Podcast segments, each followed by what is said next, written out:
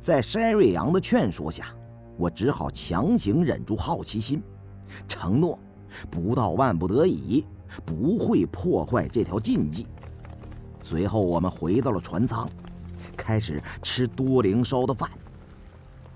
船上一日三餐都是由他准备，不过船上清水使用量有严格的限制，所以使得饮食非常的单调。我们借着吃饭的机会，把众人召集起来，商议了一下最重要的事情，为即将进入珊瑚螺旋做好准备。我们在海上自西向东，过了当前这道深不见底的海槽，海底的地势会突然耸起，以那条海底山脊的零线为界。以东的海域，就完全属于珊瑚螺旋了。那里好像是一片沉默的群岛，在四周深海的包围下，海底呈现出极大落差，螺旋内非常接近海面。珊瑚螺旋分内外两层大珊瑚礁，范围很大，直径约一百海里。其具体形状，则完全无法探明。两层螺旋中间的区域下陷，都是密集的珊瑚森林和海沟。由于这一带海底两山环合，数万年海气凝聚，空中风暴、雷暴常年不断，电子设备会时常失灵，海底。又有鬼火幽灵之类的传说，所以近数百年来很少有人敢贸然进入。有些投机的探险者和打捞船冒死前往，也都是有去无回。不知是因为迷失了方向，还是遇到了什么其他的海难。有些蛋民为了生计下海采蛋。最多只敢到大螺旋外围的海底铁树丛里采蛋，从不敢越雷池半步。就连明叔和他舅公也未曾进去过。明叔的舅公，就是在外螺旋做蛋民的时候，在水底遇到了鳄鱼，送了命，尸首都不得回归故土。再有秦王赵古静的沉船，叫做“玛丽仙奴号”，是一艘私人的豪华游轮，属于南洋的一位富豪。此船在风暴中偏离了航线，误入珊瑚螺旋，触礁沉没。唯一幸存的船员描述，“玛丽仙奴号”沉没之处，海底都被潜燃的火光照亮了。那情景，就好像是目睹了海底的水晶宫浮动引线。南海海底蕴藏着大量的油气，地底还有活跃的火山时常的喷发，但油气喷涌没有如此大的能量。珊瑚螺旋附近的海域，也没有海底火山存在。只有风水中所说的海气形成的龙火燃烧，再加上附近巨蚌壳中的月光明珠相映衬，才有可能把海底照得通明。不过这种奇观并非等闲能够看到，一个月中大概只有一两次机会。在风水中，将世间泥土山石分为九类，包括坟、纸、瓷、虚、钙等。虚域之地阴气最盛，可纳日月星辰之精气。据说海底老蚌之珠能够映月，正是借得虚中阴精之气。从海底阴火和南珠这两大独一无二的线索来看，玛丽仙奴号必在珊瑚螺旋的海眼附近。进了珊瑚螺旋，只要寻得南龙在海底的余脉，就不难找到沉船和老蚌成群的海底森林了。我们这支打捞队现在面临的最大困难，是如何进入暗礁密集的珊瑚螺旋。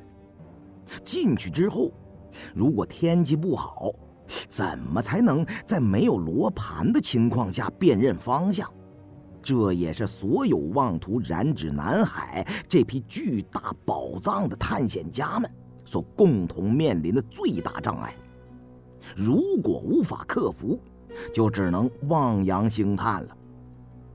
好在我们掌握着中国古代盗墓者秘而不传的奇术，摸金校尉的风水秘术，对南龙各条鱼脉有精确的论述。南龙虽起于峨眉山，最后从浙江入海，但在海中最大的一条鱼脉却延伸至了南海的尽头。风水中所说的海气，有一部分关于潮汐运行的概念。若以现在的原理来看，实际上是指月球和太阳引力作用而产生的海洋潮汐。是一种海水周期性的涨落现象。由于和天文现象有关，故此也名天文潮。涨海的现象虽然相同，但在时间上，人为的做出了一个区别：昼为潮，夜为夕。由于月球和太阳距离地球的远近不同。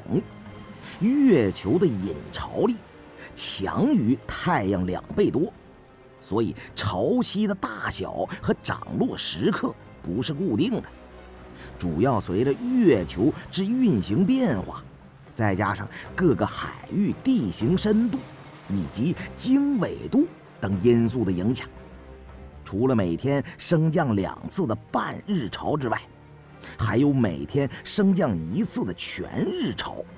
每天两次或一次混杂的混合潮，在偏值方向上表现为潮位升降，在水平位置上表现为潮流涨落。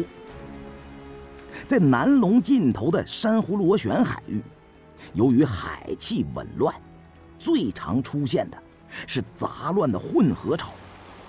每月初一、十五前后，则有大潮。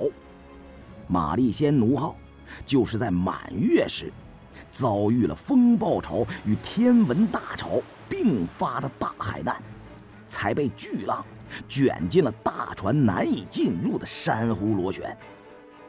昨夜在海上遭遇了上水龙，险些周覆船沉。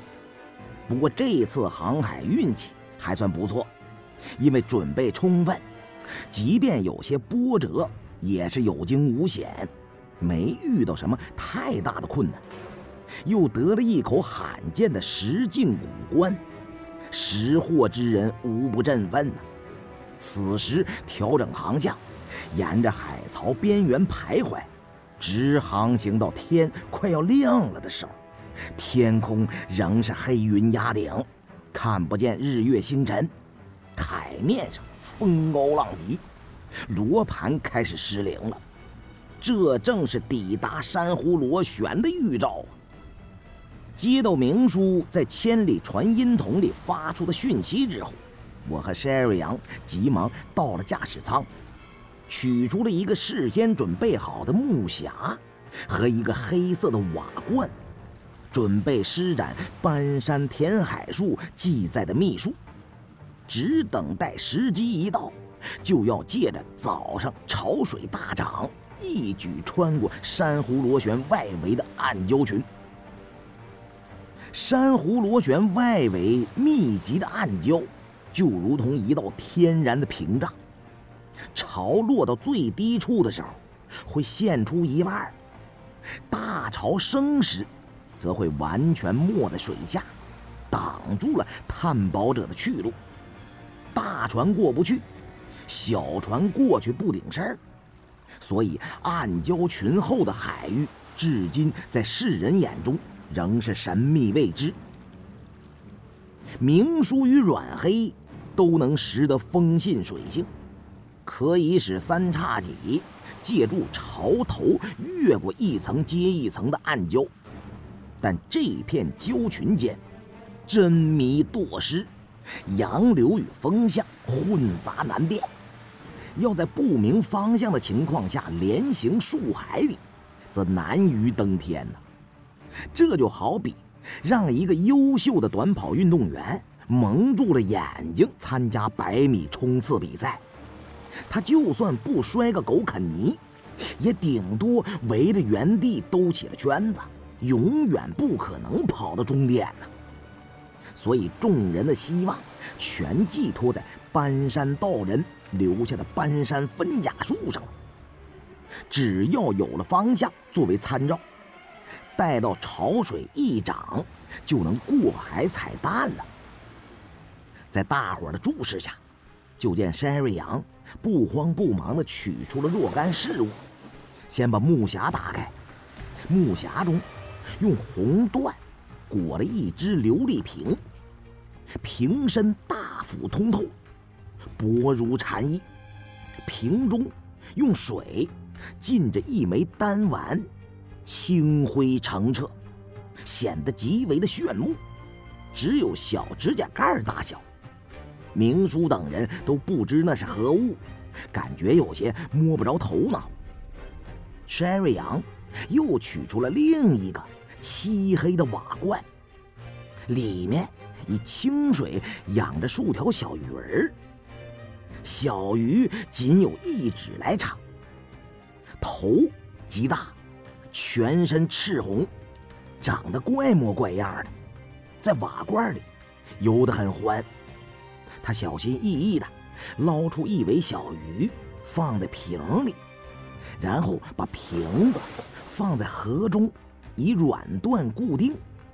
那尾小鱼就在瓶里围着丹丸转了几遭，就开始把它给拱向了一边儿。无论瓶里的清水如何晃动，小鱼也会尽力把丹丸推向固定的方位。众人看的眼睛直勾勾的，都想问这是什么名堂。我为他们解释，这就是搬山道人的司天鱼。这鱼把太阴伞顶向哪个方向，哪个方向就是正东，屡试屡验。虽然抬头看不见北斗星。但低头能望见司天鱼，有他给咱们指明方位，诸位还有什么可犯愁的？搬山道人久居江浙沿海，不断在各地古墓中寻找木尘珠，也曾有渡海躲避无敌鬼洞灾祸之心，又于海上寻访仙山灵药。在漫长的岁月之中，独创了一套方术，后世称之为“搬山分甲”。其中“搬山填海”之术，不仅有寻藏绝种的方法，也囊括了星土云雾生克制化的法门和秘方。方向感是人类一切行动所必须依赖的，但在风水一道中。最重要的龙、沙、穴、水，都离不开一个“象”字。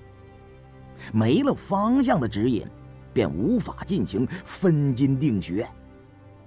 最早的时候，人们是以日月星辰来确定方位。后来知道地下有大磁山，就发明了司南。再后来，逐渐进化为更精确的指南车。明代形世宗风水完善成型之后，象地寻龙的堪舆罗盘也随之进化到了极致。盘上要标有阴阳太极、五行八卦、河洛二图、纳甲九星二十八宿，二十四节气、十二宫、二十四山、六十龙等等，最少的也有三层以上，多者可达四十余层。盘上最主要的是正、凤、中三针。古代用罗盘定位的原理离不开地磁，认为磁与真是母子之道。而在一些特殊的场合，罗盘失去了效力，就只有使用司天鱼了。司天鱼的使用之法原藏于鱼王司天墓中，世上本已经失传了。偶为搬山道人所得。所谓的太阴伞，其实就是那墓主口中所含的防腐丹，蕴藏太阴之精。死尸嘴里装了这个东西，即使暴晒在日光之下长达数月之久，也不会腐烂发臭，直到丹丸里的太阴之精散尽为止。秦汉时期，炼丹之道大盛；宋代后期开始衰落，这种丹丸的配方也就无处寻觅了。搬山道人用特制的药水浸泡，可以使丹内重新聚集阴精，月属太阴，放于琉璃盏中，犹如明月在盘。司天鱼天生有映月之性，见有清辉皎洁，就一定会从西首游出，鱼头朝东，吸纳太阴之精华。这是天然物性所中，不为外界因素干扰，鱼首永远自然向东。若是形如舟船的大司天鱼。在月明极清之时，更会吐珠争光。不过这只是鱼王司天墓里的一个传说。如今能找到的司天鱼，最大不过成人食指长短。在罗盘失灵、星月无踪的情况下，将小司天鱼的鱼头作为参照，虽然并不一定精准。却绝不会让船在海上兜圈子迷路。另外，山瑞阳还有魁星盘为辅。据说魁星乃是九九星中第一龙，古星学中的魁为北斗第一星，堪称九宫之魁首。此星在天为万灵之主宰，在地。为百脉之权衡，魁星也就是贪狼星。传说贪狼星君相貌奇丑，凸面而獠牙。魁星盘同样是搬山道人自古司天墓中掘出的秘器，相当于一个小型的风水观星盘。能够不受天后以及地磁和电磁的干扰。古人认为天地人是一个整体，可以用山海之间气息的微妙变化来观取天星，权衡百脉。虽然搬山道人不善风水观星之类的勾当，但我那本十六字阴阳风水秘书却详论其中奥秘。有司天鱼和魁星盘，几乎等于开了天幕了。驾驶三叉戟号出入这片神秘莫测的螺旋迷宫，如履通衢。众人听明白了这司天鱼和魁星盘的作用，激动的都快不知道说什么好了。想不到这道难以逾越的鸿沟，早在千百年前就有古人想出了破解的办法。虽然现代科技越来越发达，但不得不承认，过度依赖于科技和装备，使人们在某些方面有所退化了。不过这些烂事儿，还是留给哲人们去思考吧。现在南海中最大的宝藏，几乎就在众人眼前，已经触手可及了。富贵逼人，哪还顾得上去担忧社会进步和人类退化之间的矛盾呢？没过多久，就听远海洪波怒涛之声传了过来，海水涌动的动静，如同剧中啊。顷刻之间，海潮暴涨，有了搬山填海的司天秘术，三叉戟乘风破浪，穿越了暗礁群。只见前方海面有团异彩云霞，海上跑船的人们管这东西叫仙山呐。仙山，并不是特指露出海面的山石岛屿。所谓仙山，就是指有云霞坠于海面，舟船之客望见这种奇特的景象，都会认为是极好的兆头。我远远见到海上有云霞笼罩，船到近处，却什么都看不见了。估计正是海底两山环合，使得海气空蒙变幻。由于天上云厚，否则被日光一照，这里就会出现海市蜃楼啊！再看两件司天秘器所指，这里差不多就是南龙余脉中阴火潜然的区域了。天下龙脉，南北中，发自昆仑的北龙、中龙，虽然稳健凝止。有万世不拔之象，却独属南龙之势最大。不过南龙行踪飘忽，王气不足，龙脉有首无尾，自峨眉山而起，并将东进，由浙江海盐诸山入海，从朝鲜与日本之间的海峡穿过蜿蜒而去，不知其结局如何。可谓是神龙能现其首而不现其尾。